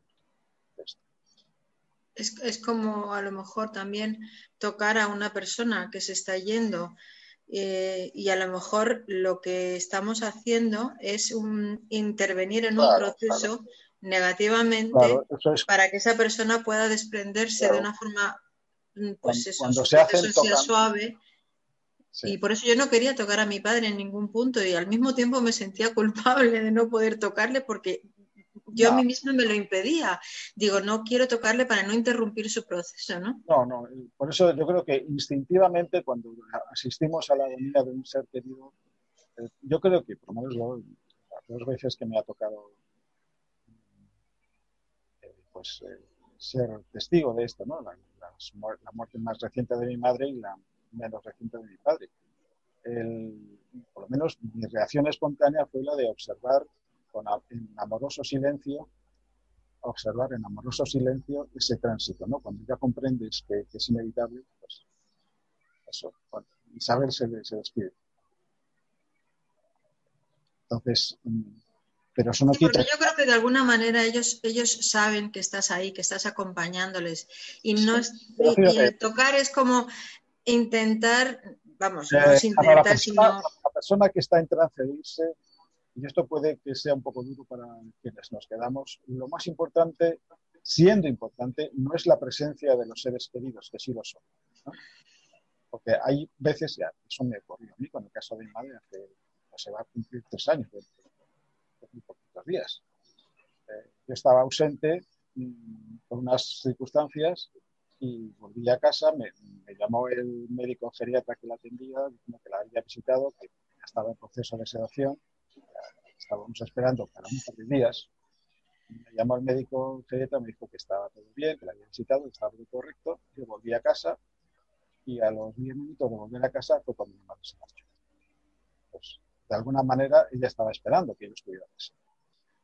Eso es una especulación, obviamente. No, pero suele pasar en, muchos casos. ¿eh? Pero una vez, una vez que la persona se ha cerciorado de que todos sus seres queridos están con ella, lo que, lo que menos les importa en ese momento ya son los euros. ¿ya? Es como un trámite cumplido y toda su conciencia se enfoca hacia el acto de, del desprendimiento final, hacia el acto del desprendimiento. Y es así. Y hay, que entender lo que es así. Claro. Y otra cosa que no ayuda para nada. Y respetarlo, entenderlo y respetarlo. Otra cosa que no ayuda para nada a ese acto de transición son las muestras externas de dolor llantos, gritos, exclamaciones de desesperación. Todo eso no ayuda. Debería de reinar un, sagrado silencio en, la habitación, en la habitación donde tiene lugar una transición. Debería de, haber un silencio ceremonial. Incluso en su momento, y esto forma parte de la ciencia del morir, luces de determinados colores. y eh, perfumes de determinados aromas, determinados inciensos. Por ejemplo, esto lo dice Tibetano en un momento dado.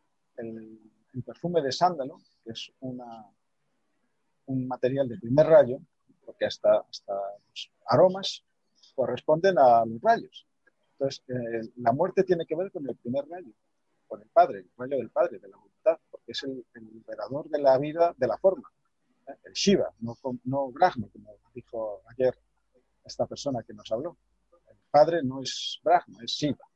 Es el que libera la vida consciente de la forma, el liberador. Y por lo tanto el que causa la destrucción de la forma. Es un efecto subsidiario de la liberación de la vida consciente de una forma, cuando la forma deja de experimentar la potencia integradora de la vida consciente, pues se desintegra. Así de. Entonces, hay determinados perfumes que tienen que ver con el primer rayo, y uno de ellos es el sándalo, la madera de sándalo en un momento dado, cuando se conozcan todas estas peculiaridades del arte del morir, en la habitación de un moribundo, es una palabra que a mí no me gusta, la habitación de una, donde está teniendo lugar la transición, ¿eh? el desprendimiento del cuerpo físico de un ser humano, pues habrá silencio, una luz de un determinado tono cromático de acuerdo a la vibración de rayos del alma que se retira, y eso se sabrá, de qué rayos el alma que se retira, y luego un ligero perfume de sangre. Un ligero perfume de sangre en esa Y eso forma parte de la ciencia del cuerpo. Bueno, y ahora ya para acabar, os voy a decir de qué manera se puede establecer con, toda, con todo rigor esa triple categoría de personas poco evolucionadas, medianamente evolucionadas y muy evolucionadas. Porque es algo más que una frase. sí, José, adelante. No sé, si soy yo solo, pero se oye como muy opaco, o sea, bastante peor a ti. Ah, se, me está oyendo mal. A personas se le veía muy bien, pero a ti, yo por lo menos en el aparato que yo estoy usando, se, se oye mal. Sí, pero durante toda la charla o, ahora mira, ahora te oigo bien. Ah, es que tenía el micrófono. El micrófono del micrófono, No lo pero, sé, pero, pero, a oír, este, pero ha sido. Eh, se oía muy bien y las otras se oían muy mal. Vaya, pues lo siento muchísimo, porque una cosa que me molesta mucho cuando oigo una grabación es que el sonido sea malo. ¿Pero eso ha ocurrido desde el principio o solamente? Desde hace 10 minutos. Solamente, bueno. Vale, a lo mejor es que sin darme cuenta he bajado el micrófono y como estoy leyendo, igual lo he puesto, bueno. Pero no ha sido continuo, ha sido en algunos momentos. Ahora, ahora se me oye bien, ¿no? Sí. Ahora se me oye bien. Vale, perfecto. Bueno, pues nada, entonces vamos a ver, ¿en qué criterio objetivo se puede seguir para calificar a una persona de poco evolucionada, medianamente evolucionada y muy evolucionada? Pues muy sencillo. Todos sabéis que en el cuerpo etérico, sobre todo en el etérico, pero también en el astral y el mental, existen siete vórtices de fuerza llamados centros de fuerza o chakras. Entonces, de esos siete centros, tres están debajo del diafragma, a saber, el básico, el sacro y el plexo solar, y cuatro están por encima del diafragma. Sobre todo tres de ellos que son, cada uno, el arquetipo de uno de los centros que están debajo del diafragma el arquetipo del básico es el más elevado, el coronario. El arquetipo del sacro es el laringio. El sacro es el que tiene que ver con las gónadas, con la vida sexual. El básico tiene que ver con las cápsulas suprarrenales y el coronario tiene que ver con la pineal.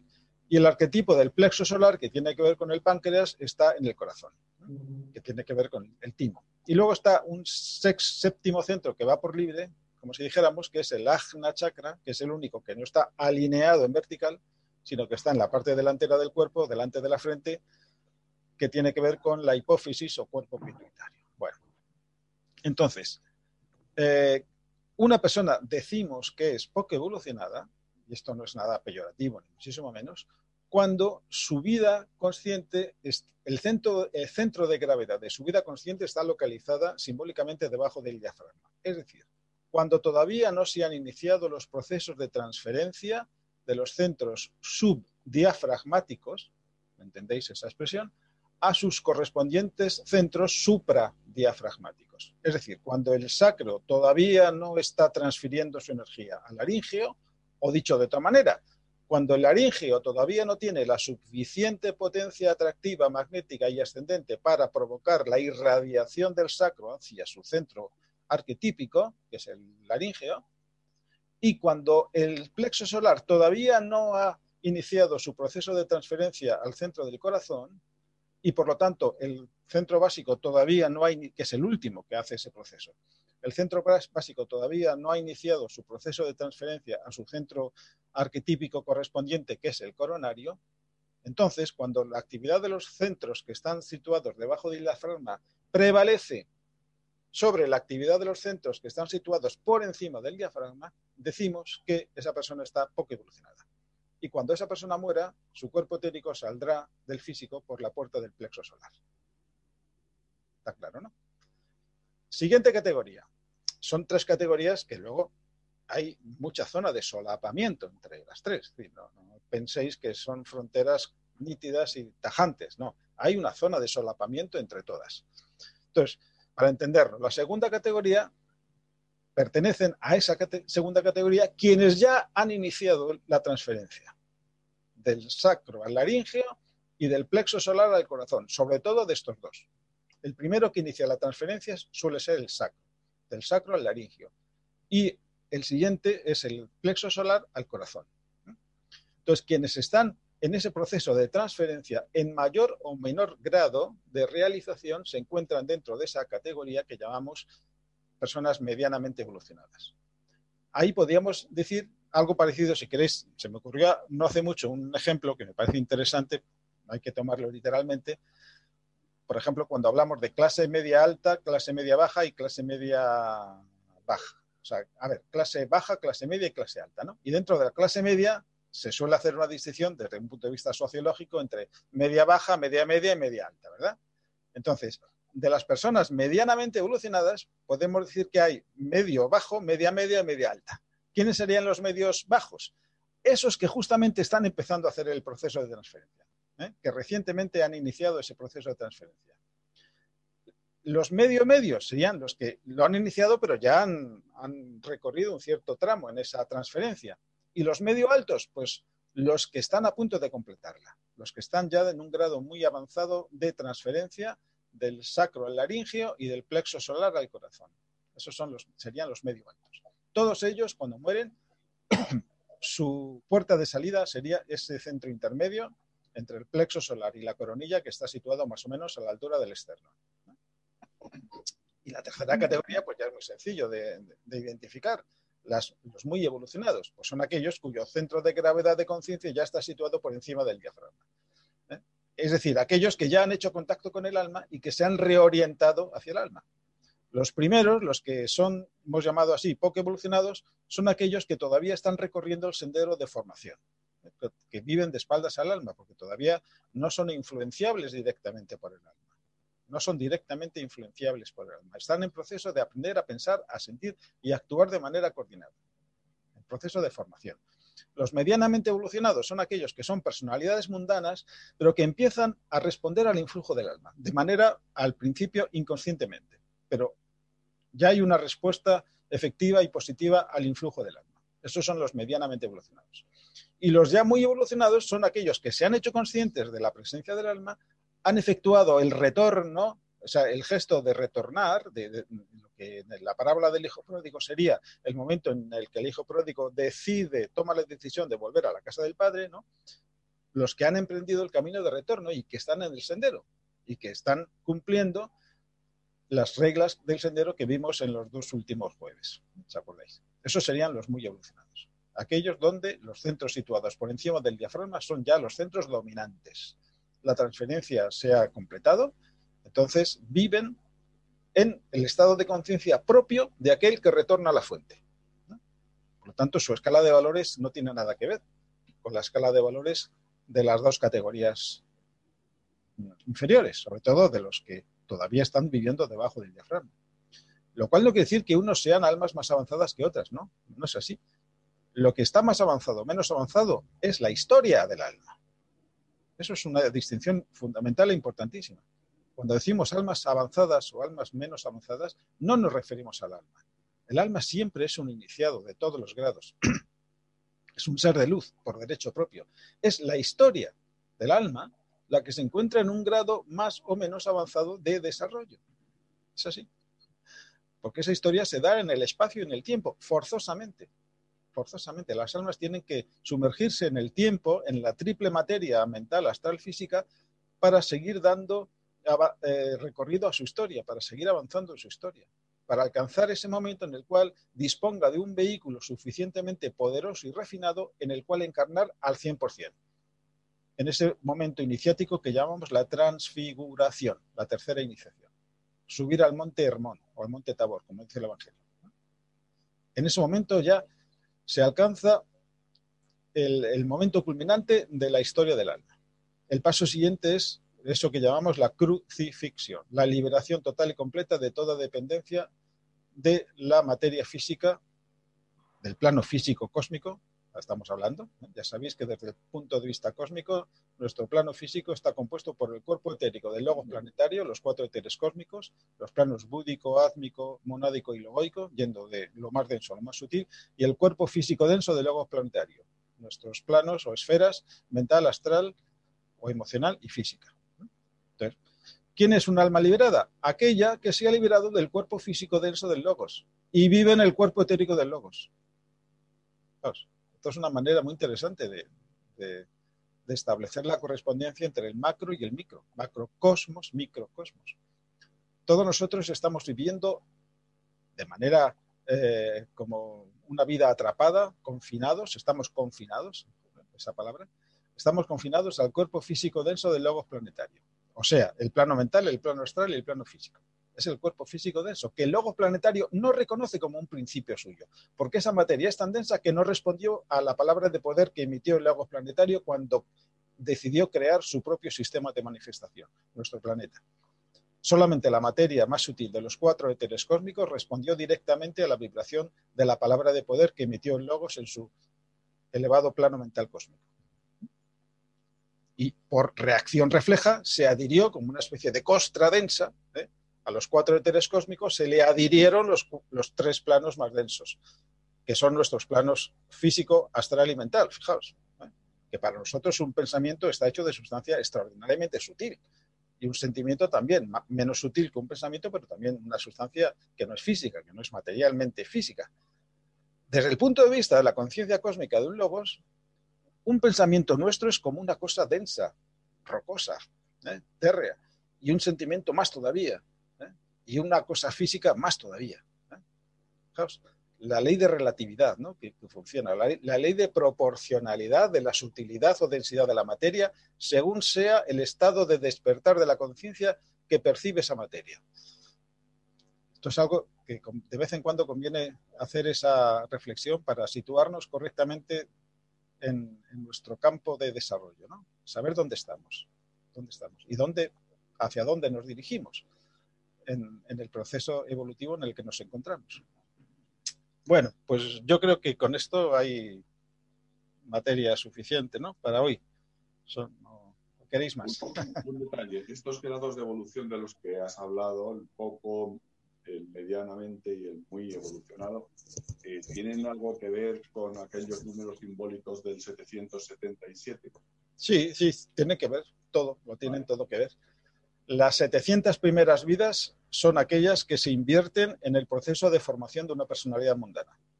Durante todas esas simbólicas 700 vidas estamos hablando de, de historias o de personas, personalidades, máscaras poco evolucionadas. Las 70 vidas siguientes son esas vidas en las que se produce la reorientación.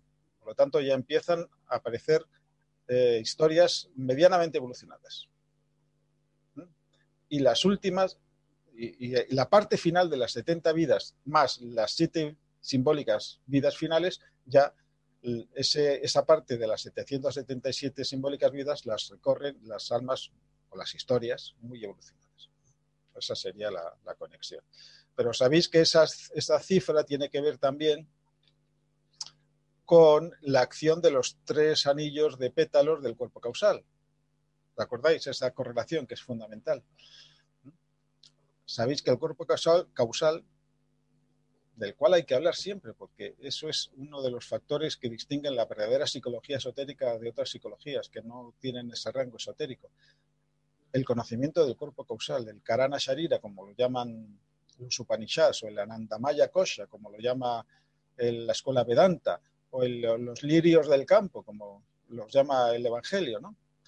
Bueno, pues sabéis que ese cuerpo causal, esa estructura que todos tenemos, está formado por tres anillos de energía, cada uno de los cuales tiene una diferenciación menor que simbólicamente llamamos pétalos. O sea, en totalidad tenemos nueve unidades de energía, de fuerza, organizadas en tres anillos concéntricos. El anillo más externo es lo que llamamos los pétalos del conocimiento. La función asignada a estos pétalos más externos es formar una personalidad mundana. Un ser humano capaz de pensar, sentir y actuar de manera coordinada y congruente, mínimamente.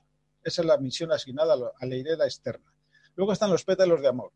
La función asignada a los que son las 700 primeras vidas, asociada a la hilera más externa del cuerpo causal, la llamada pétalos de conocimiento. La función asignada a la hilera intermedia, los llamados pétalos de amor, es producir la reorientación de la personalidad mundana hacia el alma producir la reorientación del alma encarnada al alma fuente de la que proviene. Esa es la función asignada a esos pétalos, las 70 vidas siguientes. Y las siete últimas vidas proporcionan la energía necesaria para recorrer hasta el final el sendero que nos lleva al alma.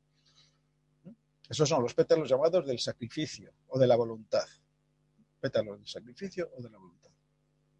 Esa es la fuerza eh, electromotriz o espiritual motriz que toda alma tiene a su disposición, sin la cual sería imposible iniciar la historia, continuar la historia y poner punto final a la historia. Sin esa estructura que todos, absolutamente todos tenemos, igual que nuestro cuerpo físico tiene un corazón, pulmones, riñones, hígado, etcétera, etcétera, etcétera, ¿eh?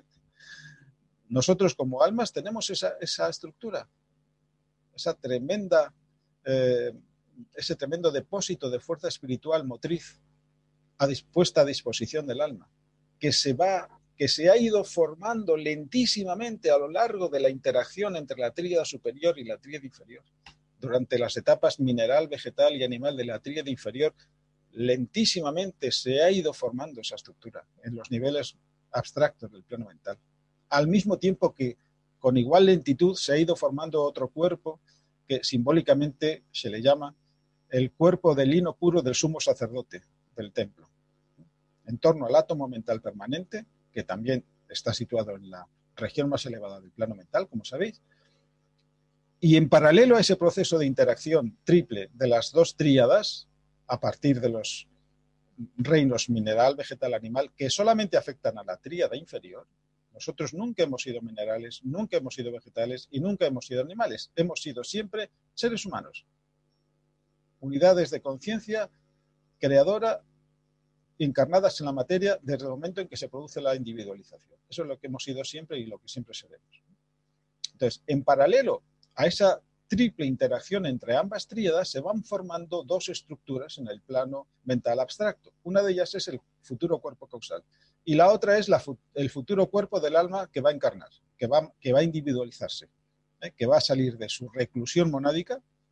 De su reclusión monádica, el hijo y el padre viven en la más absoluta intimidad, hasta que se produce la conexión entre ambas tríadas. Entonces el hijo sale del padre y toma posesión de su vehículo, de su cuerpo, hecho de sustancia mental abstracta, ¿eh? organizada en torno al átomo mental permanente.